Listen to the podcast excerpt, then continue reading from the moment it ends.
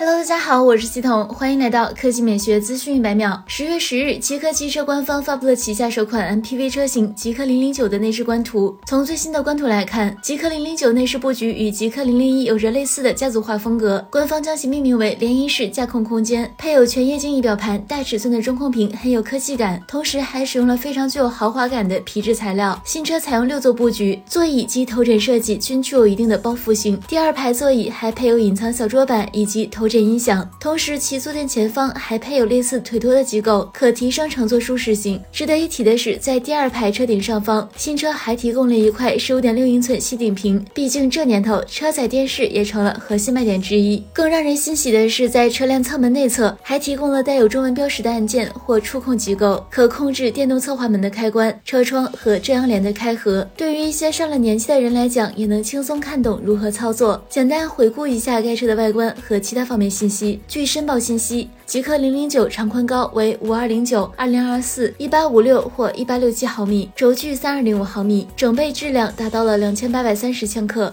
核载六人，其外观争议较大，尤其是车头类似包丝器一般的前脸，更让人感觉非常出戏。好在可选装车身同色前格栅，如此视觉效果会更加协调和统一。动力方面，其搭载了来自威锐的双电机，前后均为两百千瓦，综合功率四百千瓦，可爆发出五百四十三马力，极速每小时一百九十公里。至于续航里程，据官方消息，极氪零零九将成为全球首款搭载宁德时代麒麟电池的量产车型，明年第一季度可交付。好了，以上就是本期科技美学资讯每秒的全部内容，我们明天再见。